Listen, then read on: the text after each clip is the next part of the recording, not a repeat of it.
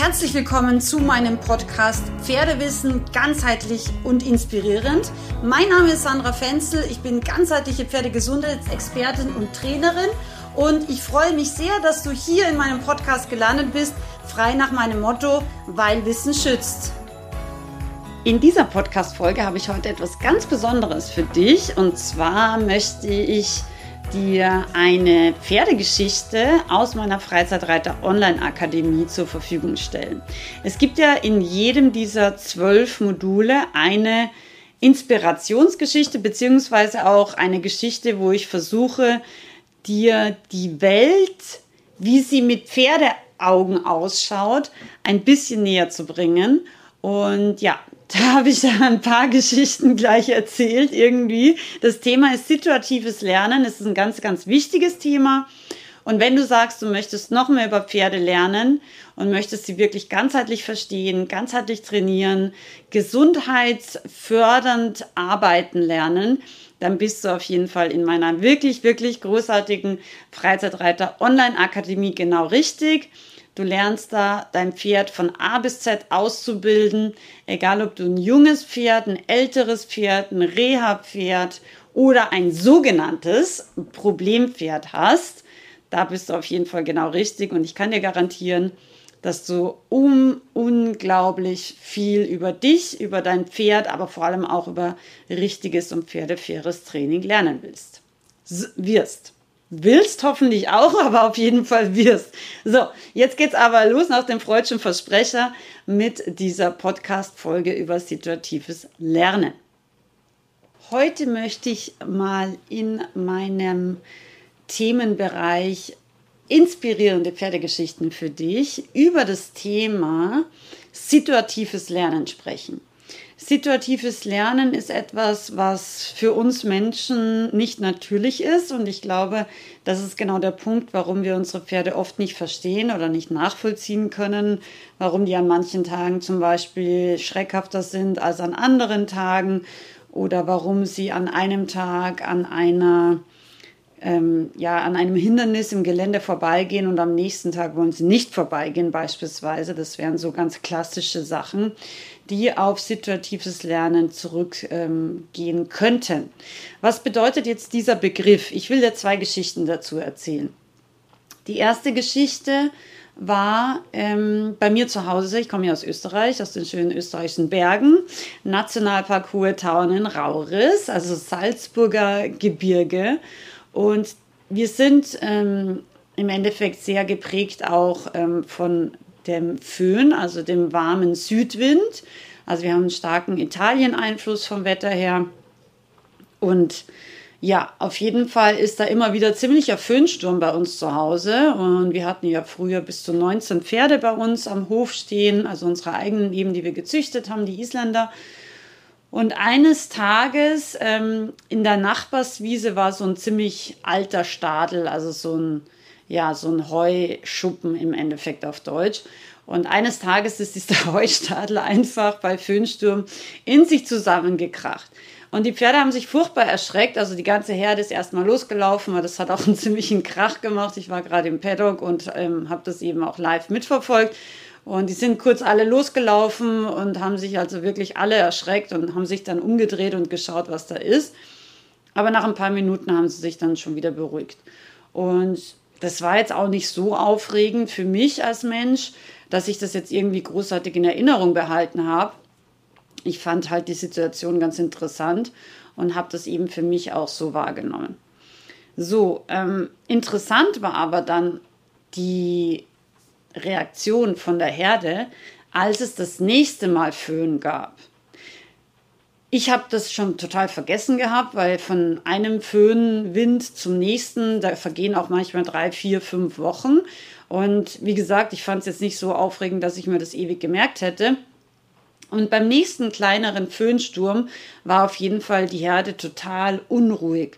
Und ich habe mich die ganze Zeit gefragt, was haben sie denn? Was ist denn mit ihnen? Weil eigentlich war unsere Herde immer sehr, sehr ausgeglichen und auch eine gute Stimmung und eine gute Laune.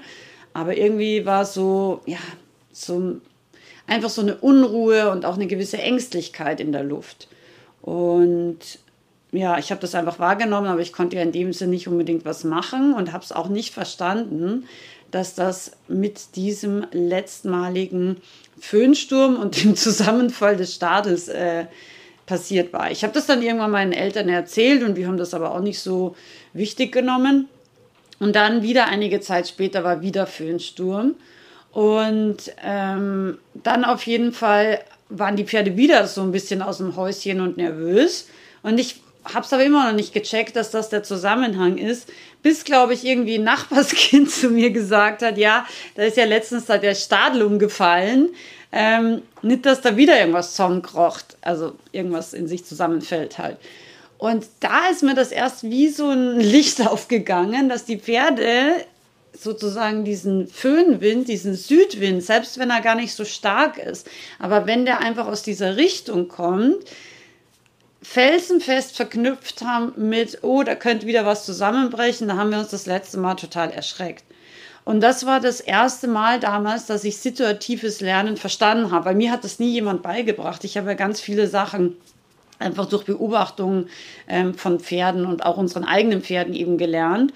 Und das war eine der Sachen. Und ich fand das total spannend, weil es hat tatsächlich so vier, fünf Monate gedauert, bis sie verstanden haben, auch wenn Südwind ist, heißt das jetzt nicht jedes Mal, dass da irgendwo ein Stadel in sich zusammenkracht, also für sie war das einfach eine gewisse Gefahr auch. Ja, sie haben das einfach ähm, damals wahrgenommen als gefährlich, obwohl ihnen ja nichts passiert ist, außer dass sie sich halt ein bisschen erschreckt haben. Aber sie haben es damals wohl als gefährlich wahrgenommen, weil klar, es könnte auch der eigene Stadel oder der eigene Stall irgendwie bei Föhnwind zusammenkrachen und man steht vielleicht drunter. Und das hatten sie eben verknüpft und es war echt spannend, weil egal aus welcher Richtung der Wind kam, das hat sie nie irritiert, ja. Aber immer wenn er aus dieser Südrichtung eben kommt, haben sie das ganz genau mit dem Südwind verknüpft und assoziiert. Und das bedeutet situatives Lernen, dass Pferde eben Situationen beziehungsweise auch externe Faktoren mit gewissen Erlebnissen verknüpfen. Ich will dir noch ein zweites Beispiel bringen, was vielleicht die Sache noch etwas klarer macht, warum das für dich als Mensch oder Pferdetrainer wichtig ist. Ich habe ja äh, meinen Lusitano dreijährig oder dreieinhalbjährig ungefähr sozusagen als wirklich Wildhengst bekommen. Also man konnte ihn nicht anfassen, man konnte ihn nicht aufhalftern, er konnte keine Hufe geben. Ähm, also es war am Anfang wirklich, wie wenn ich halt so bei einem Mustang-Makeover mitmachen würde. Und ähm, ich habe ja dann peu à peu das alles beigebracht, eben putzen, halftern, angehängt sein und so weiter und eben auch Hufe geben und natürlich auch Hufe bearbeiten.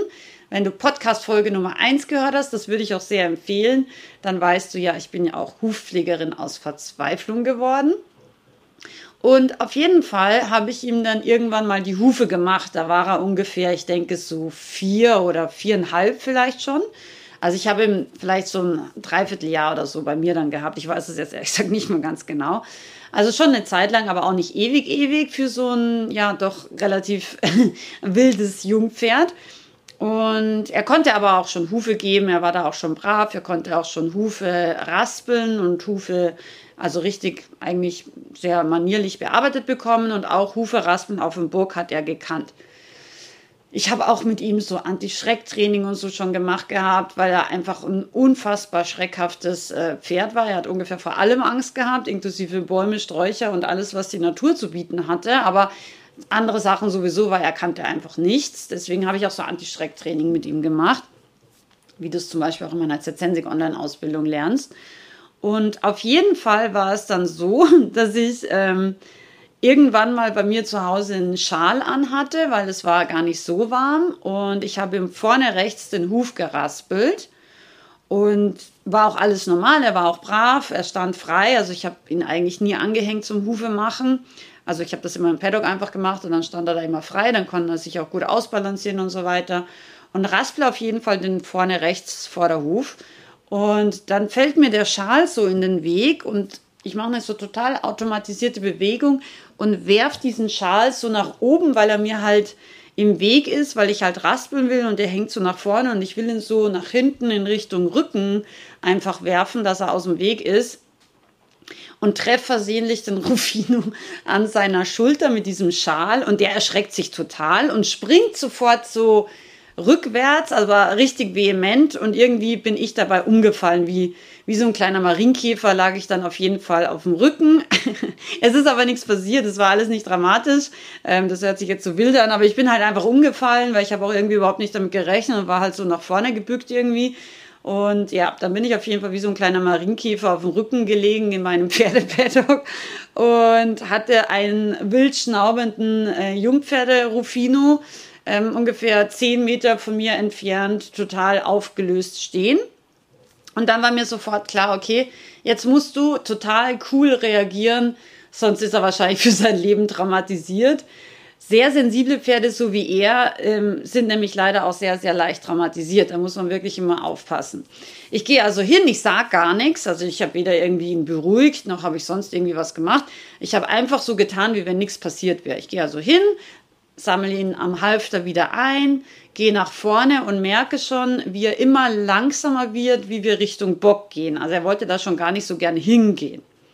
So, dann auf jeden Fall möchte ich mit vorne rechts wieder weiter raspeln, weil ich ja das noch nicht fertig hatte. Ich hebe also diesen Huf auf, vorne rechts. Das geht auch noch ganz normal. Aber wie ich ihn dann vorsichtig in Richtung Bock bewege, diesen Fuß, zieht er halt sofort wieder zurück. Also will er nicht. Ähm, dann war ich so, ja, okay. Jetzt hat er da irgendwie Stress, ähm, dass ich diesen Bock verwende. Ich habe das dann ein paar Mal probiert und festgestellt, er möchte gar nicht diesen äh, Huf mehr auf diesen Bock draufstellen. Und habe dann aber überlegt, okay, ich probiere einfach mal einen anderen Fuß. Und das war total interessant. Ich konnte easy peasy entspannt wie vorher drei Hufe raspeln mit Hufbock-Einsatz. Also vorne links, hinten rechts, hinten links. Alles kein Problem mit diesem Bock. Ich konnte auch vorne rechts entspannt ohne Bock raspeln. Also das mache ich ja auch manchmal. Ich raspel nicht immer mit Bock, je nachdem, wie viel halt zu tun ist und so weiter. Also ich konnte ganz normal vorne rechts raspeln, aber in dem Moment, wo ich vorne rechts mit Bock raspeln wollte, ging gar nichts mehr. Also hat er total Panik gekriegt und hat er sofort zurückgeworfen und zurückgezogen. So, das heißt, hier hat er situativ gelernt, wenn ich als Pferd vorne rechts mit Bock geraspelt bekomme, dann fällt das Frauchen um. Das ist das, was er sich gemerkt hat. Und da bin ich mir ganz sicher, genau so nämlich, dann fällt das Frauchen einfach um. Das ist das, was er sich gemerkt hatte und das wollte er nicht. Er ist ja immer schon ein Pferd gewesen, das eigentlich sehr höflich ist und auch sehr menschenfreundlich ist, auch wenn er extrem panisch früher war und extrem dadurch auch schwierig, ja. Aber er wollte nie dem Menschen was tun. Also er ist wirklich so ein ganz ehrliches, ganz freundliches Pferd, auch mit anderen Pferden mit einigen wenigen Ausnahmen, aber grundsätzlich ist er ein sehr, sehr freundliches und liebes Pferd und herzliches Pferd. Ähm, und deswegen ist ihm das total nahe gegangen, dass das Frauchen einfach umgefallen ist. So, und du kannst jetzt mal ganz kurz überlegen, wie lange ich gebraucht habe, um ihm sozusagen dieses kleine Trauma, ich meine, wie gesagt, er ist ein sehr, sehr sensibles Pferd, und leider lernt er da doch auch mit einer Wiederholung, Gutes wie Schlechtes. Ähm, aber du kannst mal kurz für dich überlegen, wie lange du denkst, dass ich gebraucht habe, ähm, bis ich das wieder raus hatte. Also wie gesagt, Raspeln war kein Problem. Alle anderen Hufe mit Bock raspeln war auch kein Problem. Nur vorne rechts raspeln mit Bock ging nicht. ja. Ich habe auf jeden Fall über ein halbes Jahr Zeit und Übung investieren müssen, bis wir wieder ziemlich entspannt, ohne Panikattacken, vorne rechts auf diesem Bock raspeln konnten. Und das hat mir gezeigt, wie stark und auch wie genau situativ Pferde lernen. Und das ist etwas, was du dir hoffentlich für immer merkst. Ja, das waren jetzt einfach zwei Beispiele und zwei Geschichten. Aber ich kann dir noch ein drittes Beispiel ganz schnell geben mit dem Rufino. Der Rufino wurde leider von dem Stallbesitzer mal traumatisiert. Der hat ihn ähm, auf die Koppel geführt und Rufino hat sich irgendwie erschreckt und dann hat dieser Strick irgendwie, keine Ahnung, eine komische Bewegung gemacht, weil er den Kopf halt irgendwie nach oben gerissen hat oder so.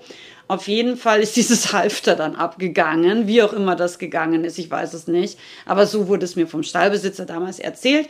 Auf jeden Fall ist der Rufino dann frei, in totaler Panik darum gefräst. Und es ist ganz interessant gewesen, das ist eigentlich auch nochmal eine gute Geschichte für situatives Lernen. Er hat von diesem Ereignis damals auch mit diesem einen Mal nur, hat er auch ein kleines Stricktrauma mitgenommen. Und zwar war das total interessant, also Strick- und Halftertrauma. Wenn du aus einem gewissen Winkel von schräg hinten mit dem Halfter, einem Strick oder einer Hand mit einem Strick gekommen bist, dann ist er sofort weggelaufen. Ja, also da hat er total Angst gehabt. Und das war von diesem einen Tag an wirklich für ganz, ganz lang gespeichert. Und es ist total interessant gewesen, weil es war wirklich nur ein ganz bestimmter Winkel. Also wenn du von vorne gekommen bist, war kein Problem. Wenn du von seitlich gekommen bist, war kein Problem. Wenn du von der anderen Seite gekommen bist, war überhaupt gar kein Problem. Aber wenn du von der linken Seite so von schräg hinten in einem gewissen Winkel gekommen bist, das ist wirklich ein ganz genauer Winkel gewesen. Ich habe es irgendwann genau gewusst, wie der Winkel ist. Ähm, dann ist er sofort losgelaufen. Und das Interessante ist, oft ist er losgelaufen und wie ein Boomerang sofort wieder zurückgelaufen, also zurückgekommen, ähm, weil er das gar nicht wollte. Weil er wollte nicht zum Beispiel jetzt von mir davonlaufen, aber er hat es bei mir auch gemacht, wenn ich aus einem gewissen Winkel einfach versucht habe, dieses Halfter an den Kopf anzunähern oder eben da einen Strick irgendwie in der Hand hatte, ähm, dann ist er sofort losgelaufen, automatisiert.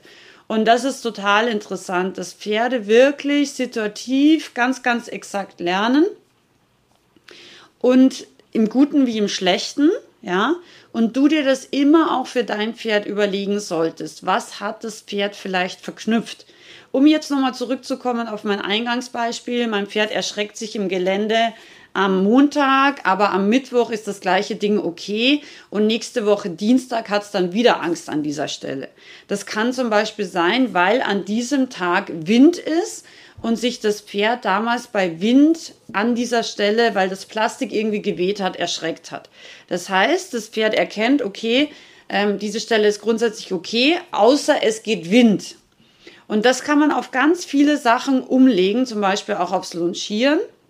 Wenn du zum Beispiel dein Pferd lunchierst und es hat ähm, irgendwie mh, mm, sich mal selber in der Balance oder in seiner Ko Koordination überschätzt und ist zum Beispiel stark gestolpert und dadurch fast gefallen, zum Beispiel beim Lunchieren, ähm, dann kann es sein, dass es ab jetzt ähm, Lunchieren mit etwas Negativem verknüpft. Zum Beispiel, ich falle fast hin oder ich falle hin oder das ist gefährlich für mich.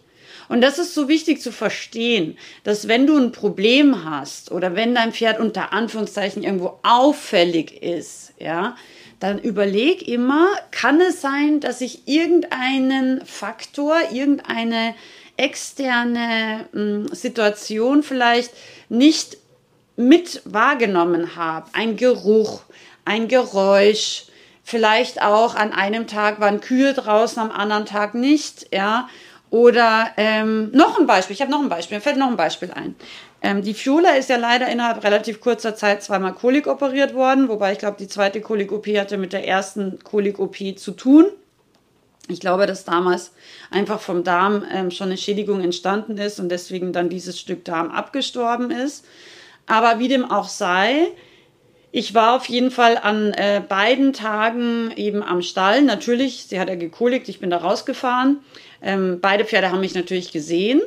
Und an beiden Tagen, wo ich sie dann sofort in die Klinik gefahren habe, hatte ich beide Pferde zuerst mit.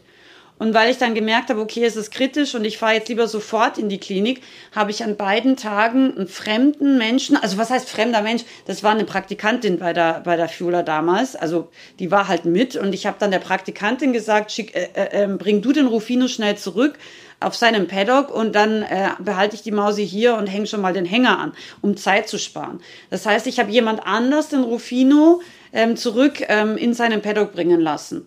Und was er seitdem verknüpft hat, ist, wenn die Sandra da ist und ein anderer Mensch mit ist und die Fiola wird rausgenommen aus dem Paddock von der Wiese oder wie auch immer aus dem Stall, dann ist das gefährlich. Dann möglicherweise kommt sie erstmal nicht wieder. Ja, also geht sie in die Klinik und bleibt dann erstmal da länger. Und das hat er ganz stark verknüpft. Das heißt, immer wenn ich alleine am Stall bin, kann ich beide Pferde einzeln rausnehmen. Ich kann beide Pferde zum Beispiel hintereinander reiten. Das ist gar kein Problem. Aber wenn ich jemanden zweiten mit habe, und das habe ich ja öfter, weil ich auch Videodrehs habe ähm, und da eben auch unterrichtende Videos eben mache. Das heißt, wenn jemand anderer da ist, und jemand anders die Fiola rausnimmt, aus diesem Stall oder von der Koppel holt, äh, dann schreit er wie am Spieß und zwar richtig in Panik. Ja? Und wie gesagt, wenn ich das mache, ist das total okay. Hin und wieder macht das so ein kleines Wieherchen, das macht er schon manchmal. Aber das ist total entspannt. Das ist so, hallo, könnt ihr jetzt langsam mal wieder kommen? Mir ist langweilig. und ähm, wie gesagt, wenn das wer anderer macht, dann schreit er richtig wie am Spieß. Also ganz krass. Weil er verknüpft hat, wenn jemand anders die Fiola rausnimmt, dann kommt sie wahrscheinlich länger nicht zurück. Und klar, man kann Bachblüten geben. Ich empfehle das auch. Ich habe ihm auch Bachblüten gegeben. Aber dadurch, dass er so super sensibel ist, ähm, sind so Sachen bei ihm leider oft sehr schnell sehr tief drin und dementsprechend braucht es dann auch mehr Bachblüten. Also Wandelstärke wäre da die passende Mischung. Braucht es einfach mehr Bachblüten und einfach auch mehr Zeit und öftere Wiederholungen, dass er sieht, nee, es passiert nichts, es dürfen auch andere Leute äh, die Fiola mit rausnehmen und so weiter. Ich mache es jetzt immer so, wenn ich am Stall bin und zum Beispiel Videodreh habe, ähm, und jemand anderes holt die Fiola raus, also ich übe das auch ganz bewusst, dann stehe ich immer daneben und sage, Rufino, ist okay, die kommt jetzt gleich wieder, wir gehen nur auf den Reitplatz. Und ich rufe ihm dann auch nochmal zum Beispiel vom Reitplatz rüber, dass er weiß, ich bin auch noch da. Weil dann weiß er, okay, es ist alles safe, es ist nichts passiert und äh, wir arbeiten nur am Reitplatz oder eben in der Halle oder im Longierzirkel. Longierzirkel ist auch kein Problem, weil da kann er sie sehen. Aber das ist eben ganz, ganz wichtig. Und das hat dann auch schon eine Zeit lang ziemlich gut funktioniert. Und dann ähm, war das einmal so, dass irgendjemand in der Nacht, sie waren dann die ganze Nacht ja immer auf der Koppel im Sommer, und irgendjemand hat in der Nacht diesen Zaun kaputt gemacht und die Fiola war dann in der anderen Herde, also in der Nachbarsherde, bei so einer Wallachherde, so zehn Pferde, die sie nicht kannte eigentlich. Aber meine Pferde sind sehr sozial, das macht normalerweise nichts. Ähm, das Problem war nur, der Rufino war dann sozusagen alleine, obwohl die Fiola ja daneben stand. Aber dann war er schon wieder in Vollpanik. Und dann ab dem Tag war es erstmal so, dass er total traumatisiert war. Also das war erstmal wieder zehn Tage Arbeit, in einigermaßen auf ein normales Niveau zu bekommen, weil er einfach wieder Angst hatte, sie zu verlieren. Also er hat dann wirklich so Verlustängste auch. Ja, so geht's zu bei uns. ich wollte das jetzt einfach mal erzählen, dass du einerseits vielleicht nochmal drüber nachdenkst, wenn dein Pferd komische Sachen macht oder gute oder schlechte Tage hat. Und wir haben alle gute und schlechte Tage. Das ist auch nichts Negatives. Das muss man auch einem ähm, vierbeinigen Lebewesen zugestehen, mal einen schlechten Tag zu haben. Aber ich wollte dir das jetzt einfach erzählen, dass du verstehst, okay, ähm, da ist vielleicht irgendwas, was ich als Mensch nicht so genau wahrnehme oder wahrgenommen habe. Das kann ein gewisser Geruch sein, das kann ein Geräusch sein, das kann ein Wind, eine Witterung, ähm, das kann auch ein Zustand mit anderen Pferden, Tieren, Autos und so weiter sein. Das kann auch eine Änderung im gewohnten Ablauf sein. Die Pferde kommen früher oder später raus oder so. Also all diese Sachen nimmt ein Pferd viel stärker wahr als du vielleicht. Und ich möchte dir einfach mit diesen Geschichten zeigen, wie sensibel einerseits Pferde sind und wie stark sie einfach als Beutetiere und auch als Fluchttiere andere Sachen stärker wahrnehmen als wir. Und das kann sie tatsächlich dann auch ein Stück lang, eine Zeit lang auch begleiten und einfach erinnern. Und das kann auch manchmal ein bisschen dramatisch sein. Also ich hoffe, mit dieser Geschichte oder Geschichte oder Geschichten eigentlich konnte ich dir da noch mal ein bisschen ja, noch mehr Einblick äh, in die Welt der Pferde geben, wie Pferde so denken, wie sie so ticken, was sie vielleicht auch berührt oder was sie manchmal auch erschreckt. Und ja, ich freue mich auf jeden Fall über dein Feedback und wünsche dir ganz, ganz viel Freude beim Entdecken deines Pferdes.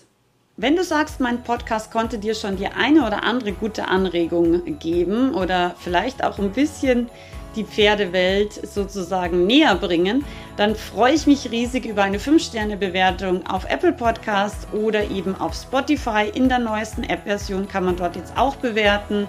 Je mehr Bewertungen es mit 5 Sternen gibt, desto öfter wird mein Pferdepodcast auch anderen Pferdefreunden vorgeschlagen. Und natürlich, ich freue mich mega, wenn du meine Podcast-Beiträge likest und vielleicht auch ein kleines Herz, also einen Kommentar da lässt. So wird es auf Instagram und auf Facebook auch wiederum anderen Pferdefreunden äh, angezeigt bzw. vorgeschlagen. Und natürlich freue ich mich riesig über Story-Erwähnungen und natürlich auch, wenn du vielleicht meinen Podcast mal in deiner Stallgruppe teilst, beziehungsweise allgemein mit deinen Stallfreunden. Ganz lieben Dank dafür, herzliche Grüße und bis nächste Woche.